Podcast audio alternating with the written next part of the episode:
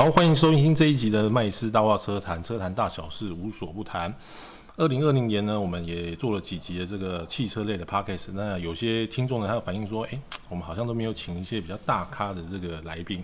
那我今天呢，就为大家请到一个真正大咖的，这个呢。今天邀请这位来宾呢，相信你一定有曾经在 YouTube 上面看过他的一些关于汽车一些视频，好不好？他就是我们非常有名的汽车界的贺一航，贺大哥你好。大家好，我是全民试车手一晨。哦，全民试车手。哎，我现在都瘦下来，你还要叫我贺大哥是不是？那个我其实认识宜晨蛮早的，但是大家可能不太晓得，就是其实宜晨你最早并不是这个拍汽车类。出身的对不对？你其实你之前我据说我查资料，你以前是偶像剧的演员，没有那么夸张啦。其实我以前就是对表演很有兴趣，然后那个时候对联合报开始在开台的时候，那大概是二零一二年的时候，然后他开了一个电视台在数位频道，那时候他起步的很早，那他们就要培养很多新生代的主持人，所以我就去应征。然后才开始这一条路，这样。但是在应征这个主持人之前，我我有去拍公司的学生剧场，我在泰国待了两个礼拜。所以那个你是真的有拍过偶像剧，而且是公司哎，公司你不要乱哈啦，公司的那个影片通常都是得奖的，都是要拿金钟奖的。他他是有得奖，但是他算是学生剧展。学生学生剧展，但学生剧展他们的程度其实是很好的啊。剧名叫什么？剧名叫叫泰式香味。泰式香味，泰泰国的泰泰式香味，他其实是在讲一个年轻人，他很想要学泰式料理，但他跑去泰国去学艺，但是他他很认真，但是就是因为太认真，他把自己封闭起来。那厨师长一直不教他，他就是参不透为什么他明明那么认真，做出来的东西差一点点，但是为什么厨师长不教他？其实厨师长想要告诉他，就是呃，做厨艺不只是技术，其实你还要跟你的同僚啊，跟你的同才。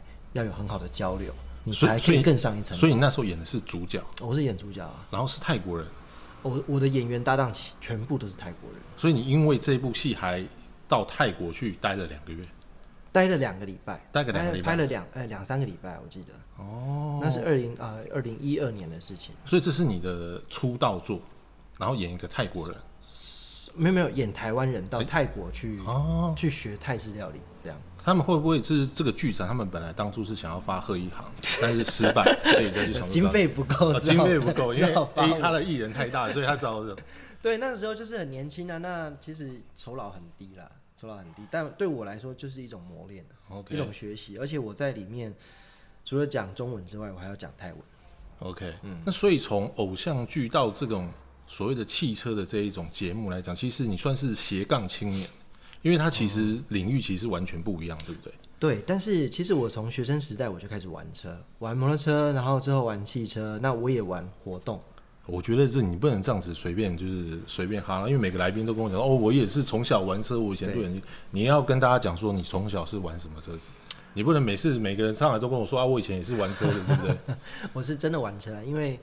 我很年轻的时候，我乡下人啊，然后就开始骑摩托车，然后呢，那个时候其实老实讲还没有驾照，就很很渴望骑车。那时候先骑的是名流一百，哦，能够讲出名流一百的大概有大概四十的可信度，百分之四十，然后百分之四十。后来又骑迅光一二五，雅马哈的。迅光那个那个不叫其实那个我大学的时候也都是迅迅光在流行的时候。对对对，可是那个时候我大概十七、十六、十七岁，那因为没有经济能力，所以只能先骑家里的，先培养一点车感。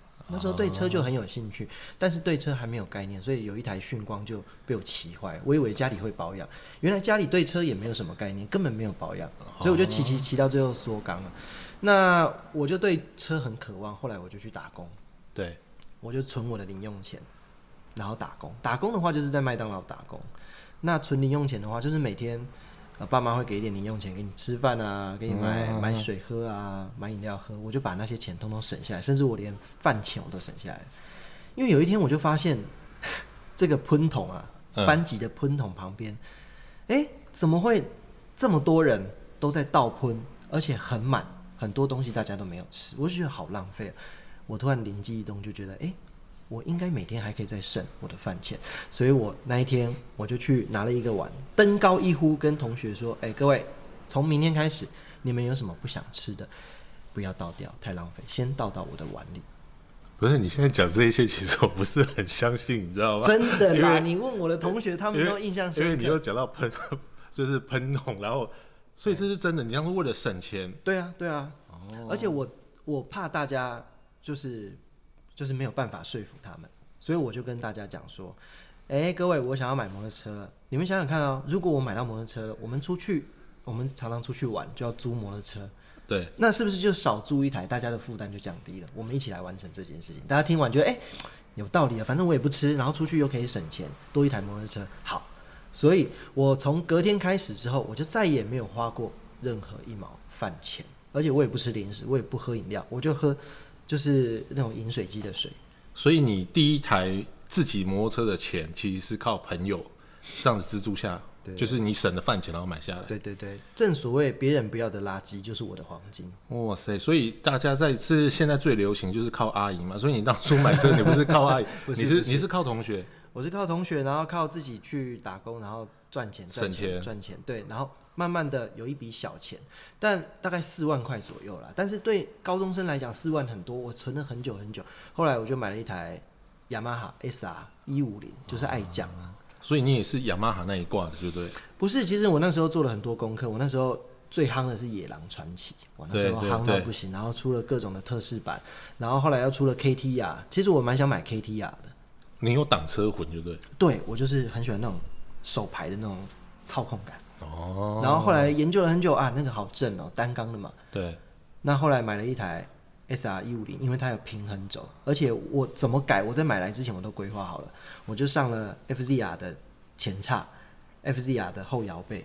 所以你是个理性消费的人，就是你要买什么车之前，你会先计划好说你要存多少钱，然后你应该要怎么样最划算，或者说这个产品怎么样最好。对，因为手中的银弹很有限嘛，可是又很渴望这件事情，所以只能透过事前的规划来完成。这个跟你后来当全民试车手的这种风格来讲的话，你觉得有有关系吗？我觉得有很大的关系啊，就是我们在看一台车的时候，我们都会用更理性的角度去思考，因为我年轻的时候看汽车也有曾经不理性过。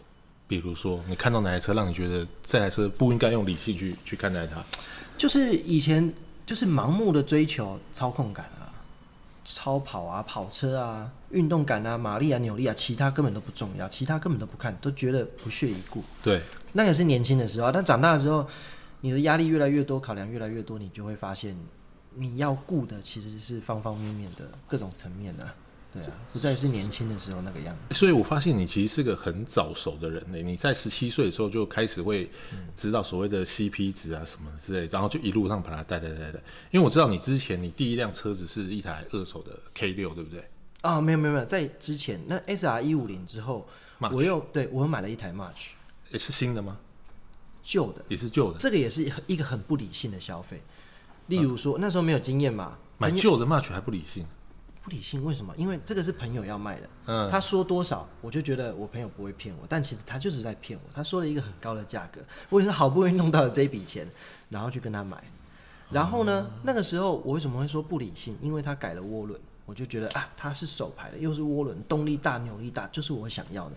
但是其实，呃，要改涡轮啊，就是牵一发动全身嘛，不能说改了涡轮，其他都没有做相对应的强化，或者是 March 这台车到底能不能对应这样的动力，其实都是个问号。但是你看那时候很不理性嘛，因为改了涡轮就觉得哇好棒，那个这个就是我要的，所以那个朋友现在还有联络吗？没有联络，没有联没有因为，因为他当初价格卖太高了，现在就不联络。对，而且一买回去之后，什么冷气啊，马上就爆了啊，什么妈花了我好多钱啊。哦，然后它的这个离合器啊，它不是走油压的，它是走钢索的。那因为动力改的很大，所以我还有做离合器加压片，所以很很重脚。一来是很重脚，开起来左脚都快要抽筋了。再来就是那个钢索啊，因为拉力很大，所以它有延展性，一天比一天长，一天比一天长，所以你要一直调整它，离合器才会在正常的位置。调到最后呢，踩到最后就是啪断掉，钢丝断掉，所以就要换一条新的。然后常常固路，然后它的提速器呢，它也没有提速器，所以它的 slow 就非常的不稳，怠速。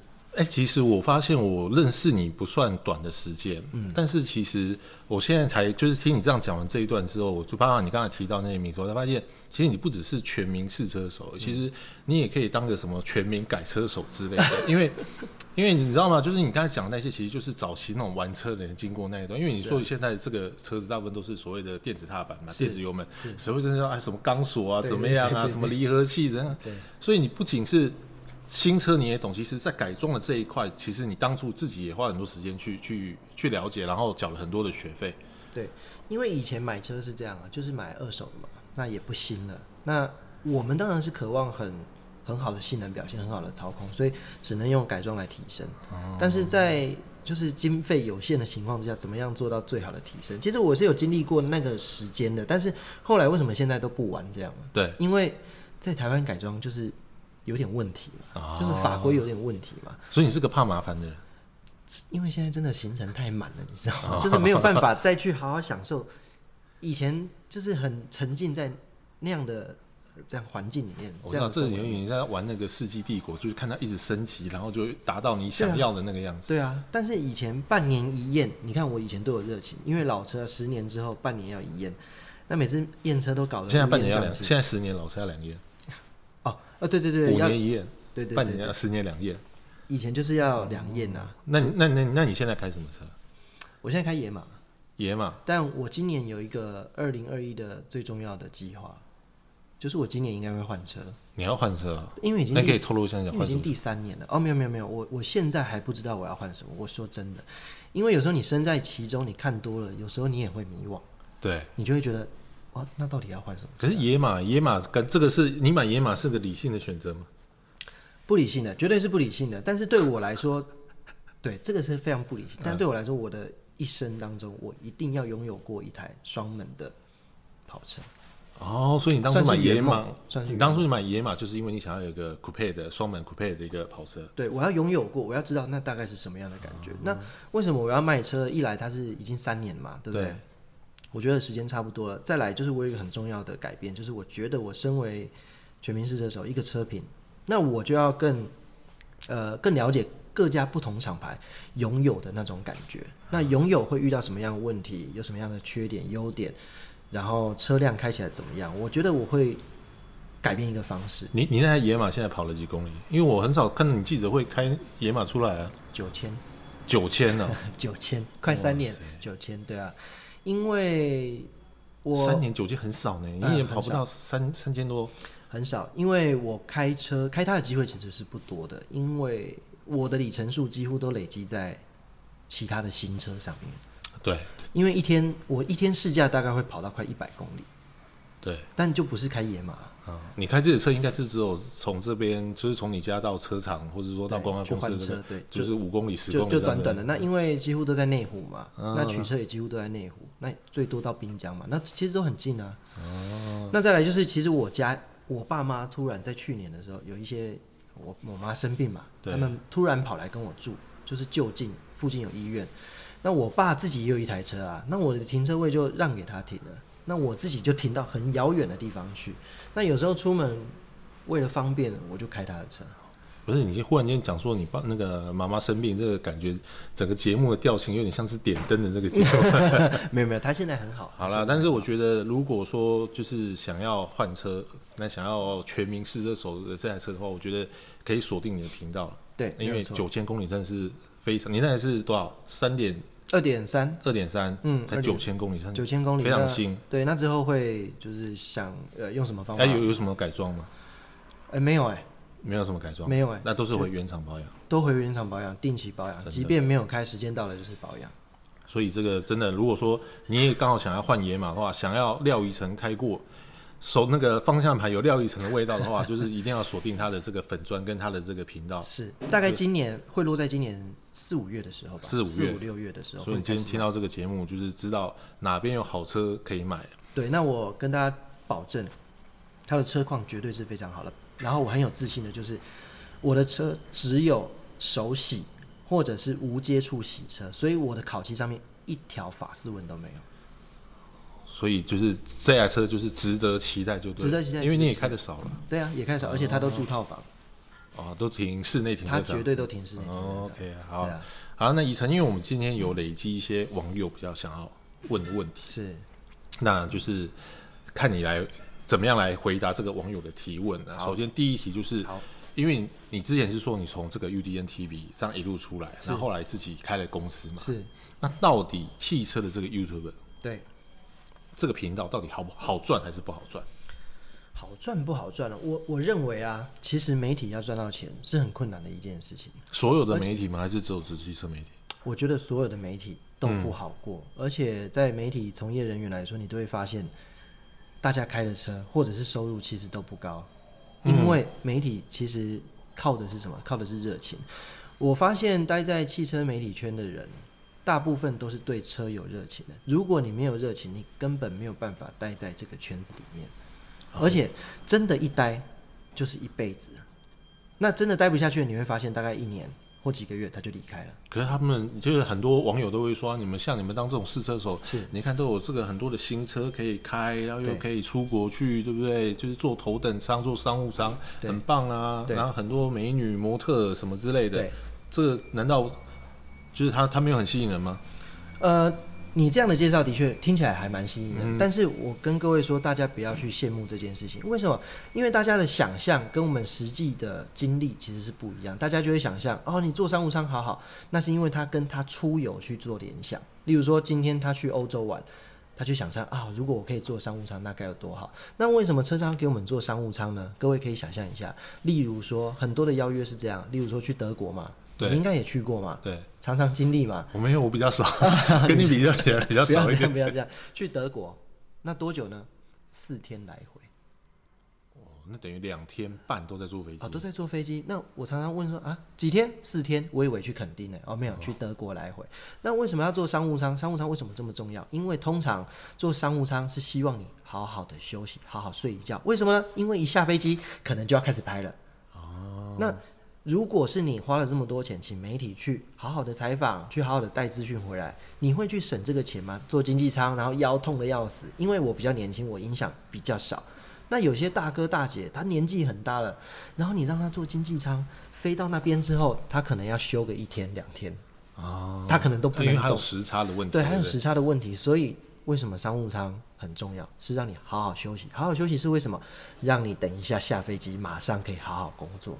可是你在这个飞行的过程中，真的有好好休息到吗？因为我在也问过类似像嘉伟哥，对，他们说他们其实，在坐飞机的时候都在人在飞机上，但是脑子都在想说，就是下飞机应该要拍什么样的镜位啊，什么之类的，其实都没有好，除非就是说回程的那一段呢，就是因为拍不到也拍不到嘛，对那拍完了也拍完了嘛，对，就是结束了嘛，尘埃落定了嘛。我其实蛮常跟嘉伟哥一起去海外试驾的啊、在疫情爆发之前，是我们常常在欧洲流浪，一起流浪。那的确在飞机上是很难好好休息的，即便是商务舱，大家可能听了会很羡慕，但是你想想看，这么长时间待在飞机上面，即便你可以平躺，但是那个椅子啊。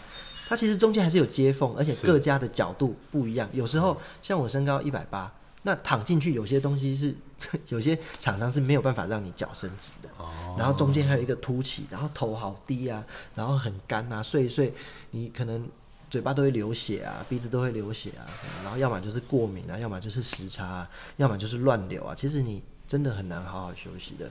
然后再来就是你在飞机上的时候，你就会去思考。他可能会有发一些资料，你可能需要先先做阅读。那出发前可能就要先做好功课，再来你就要先思考，或者是去跟他要有没有行程。那有行程，你就会在心中揣摩说，等一下我要怎么拍，到了之后我要先做什么事情，然后先在脑海里面想一下我的器材有哪些，哪些东西可以用在等一下的行程当中的哪一个环节。大致上要其实你看，你想这样四天的行程，你看扣掉两天坐飞机嘛，对然后你拍摄的时候，这个东西拿出来，可能因为你又是团进团出，你又不可能就是说，哎，因为我想要多拍一点，所以我影响到其他人的行程。有时候你可能明明要拍完，但是东西有时候又要走了。对因为这一点我倒是可以真的跟大家就是作证啊，就是我因为我那时候还在平面媒体的时候，因为我们平面媒体就比较没有这种压力，因为我们就是拍完照片，然后回去整理之后消化一下，大概下个月的杂志我们出稿就可以了。可是像以晨这种拍 video，他可能就是非常的压力非常大，就是甚至你们常常有时候那种 welcome party，对，是没有办法吃的，是。或者说就是我们在吃饭的时候，你可能说啊，我要先回去剪影片，我至少先上传一些部分，然后去给我在台湾的这个工作人员去我剪。我也跟你分享一下，上一次我在好像也是在德国吧，就是就像你讲，吃饭时间我都一直在拍，一直在拍，因为没有什么时间，你要赶他的行程，对，团进团出，然后吃饭时间终于停下来了，我可以好好拍了。医生吃饭喽？没有没有没有，你们先去吃吧，我就赶快拍拍拍拍拍，到最后要走了，公关就说：“哎、我们要离开了，你的东西怎么办？”我说：“帮我外带。”他说：“欧洲很少餐厅在外带。”我说：“不管，你就看他有没有什么东西，随便什么东西都包装起来。”刚好那一天是吃牛排，你知道吗？一打开是一块牛排躺在里面，我就直接手也没有洗，然后跟他们开会说：“等一下我们要怎么拍？等一下我们要去哪里？”然后一边手抓着牛排，然后一边啃，然后一边聊，随便刻两下，然后手擦一擦，就是好，走，我们出发这样。大概行程是这么紧迫、啊，所以工作跟大家想象中的状态其实是差很多的，因为大家联想方向都有点错了。商务舱欧洲等于出去玩、哦 n o 不是，是去工作对，所有很 rush 的行程通通挤在一起，而且你的脑袋会不停的转啊转，所以真的没有想象中的爽。哦，真的很累。你那时候出国有出国都就是说出国出到怕，就是觉得说这个月不行，就是再出来就是说身体会、呃会会坏掉的。其其实有时候刚刚好海外试驾会连得很近，对就像你讲，一个月可能要出去两次，中间在台湾可能还要出差两天一夜，嗯然后去各个各种地方，嗯、所以这个大家可能又连结了，那好像出去玩，不是，不是它是所有的工作舟车劳顿，所有的变化。就是说，大家可以想象，如果你在处理一个不熟悉的事情，其实你会显得非常非常的累，因为那都是你不熟悉的环境、不熟悉的行程、不熟悉的车辆，你要用最快的时间去融入它，其实它的难度是很高的。所以也也就是为什么这个行业其实在做的就那些人而已，因为这个行业的门槛其实是蛮高的。真的，我现在也有个体验，就是以前好像年轻的时候去试车，你就会觉得，哎、下午还可以约一个唱歌啊什么之类的，或者晚上要去哪里耍。对现在真的有时候试车回来，下午三四点可能躺在沙发上就就睡着。因为这真的是太累了，而且它其实是个体力活，对不对？是体力活，而且很靠天吃饭。例如说，今天大太阳，没有没有遮阴的地方怎么办？那你还拍不拍？拍啊，那就是晒嘛，晒好几个小时。因为一支影片的生成大概拍摄要六到八个小时左右，光拍摄，光是拍摄加讲，因为你还要留一些时间消化这个车辆，因为这个车可能是你第一次接触到，那你要在最短的时间去摸透它，还要跟大家分享，还要录，还要拍，还要进位，还要讨论，等一下要怎么做，跟你的团队，所以嗯很难。哎、啊，真的很难。所以对于那种新闻系、传播科系刚毕业想要踏入这一块的人，对，他其实没有想象中的这么样的光鲜亮丽。因为其实应该各个行业都一样啊。是，而且就像你讲的，很多人的确会觉得说你的工作很棒，哦真的好棒，好好，每天都可以开不同的新车，那真的是一个梦寐以求的工作。但我通常会这么回答他：其实车评这个工作就很像在拍 A 片，我们就是 AV 男优。哦你每天，你即便这件事情你很喜欢，那为什么你一直做我发现你在 podcast 就非常敢讲，就非常敢做？没有嘛？因为今天就聊天，跟大家聊聊嘛，对啊，因为陪伴大家可能通勤的时间，对，聊一点比较有趣的、啊，对啊。那我觉得为什么会这样形容？就是你即便很喜欢这件事情，但你就像男优一样，你每天可能要做好几次，然后明天又要做，后天大后天也要做，那你一个礼拜一个月休四天，你受得了吗？不是，因为我觉得你这样讲，大家可能会有点误会。因为你看，因为大家我们常常讲说车厂，你看，我大家一听又有公关，然后又是 AV 男优，有有 然后大家想说，哎、你们这个行业到底是多多么样的荒谬？不是不是，我我我的意思是说它很像，这是一种比喻。那我们开新车，每天开不同的新车，的确，但是你再怎么喜欢车，你你每天都坐不同的新车，但是每天都要拍，每天都要花很长的时间，或者是很很脑子一直转，然后去跟大家分享，其实那也是会累的，那也是会累，不是像大家想象的。每天开新车真的很棒。如果真的每天开新车什么都不用做，那真的是很棒。但是每天开新车还要拍，什么都要做整理，还要思考，然后回来回来还要做其他的东西，那真的是很累的一件事情。好了，那就是工作了。好了，那出国这一这一方面我们不算，那好歹有身边总有美女啊。我发现你从出道以来，你你的搭档都是一些正妹，像一那个像廖刚啊，廖刚，廖刚那个那个不要理他，那个那个没落了，那个不红了，那个不要理。我也不要这样。我跟他还有一些固定的单元，啊那个什么啊，双料冠军，啊双料冠军对，其实观众还蛮喜欢的。但是你看你你最早是跟谁？那个卢易莎啊，卢易莎，她现在在央视在央视，对我、那时候他记得她的外文非常好。啊，对你看对对，路易莎也是漂亮的，对漂亮然后后来正妹，呃海莉壮壮，对哎、你发现其实还有莎莎，哦有一阵子莎莎对啊，做了沙尘暴啊，还有丽文啊，然后还有一些女来宾，其实其实每一个都很漂亮，对啊，那这个行业很很棒啊，对不对？你看你都是陈雨乔啊、安以爱啊、露露啊，对啊，很多啦，真的很多。啊，那你合作过了这么多，嗯，应该算女艺人好了。对，张火炬现在最红的，你最想要跟谁组 CP？就是组荧幕情侣。因为我看很多你的影片，我的留言我都有看，大家都说哦，你很适合谁谁谁，你也适合谁谁谁。对，我们不要讲能力哦，就是单外形。我其实大家都知道，大家的就是壮壮嘛，对啊。壮壮，我跟壮壮真的合作太久了，然后我跟他真的是，他他一个动作我就大概知道他要干嘛，我们是很有默契的。呃，我昨天才一起吃饭那个，对啊。那我觉得壮壮他开车虽然现在还有进步的空间，但是合作起来，我觉得是很舒服的。跟壮壮。对，那你觉得要跟一个女生，尤其是特别是女生，嗯她想要进入到这个，比如说汽车界来讲，她还要当一个试车手来讲，对，除了车技之外，对就要当着你的 partner 的话，就有人想说，哎，廖生，我想应征当你的 partner，我是个女生，嗯除了美貌之外，她还要有什么样的专业素养？我觉得嗯，我只有一个要求，就是一定要对车有兴趣。我觉得这件事情太重要了。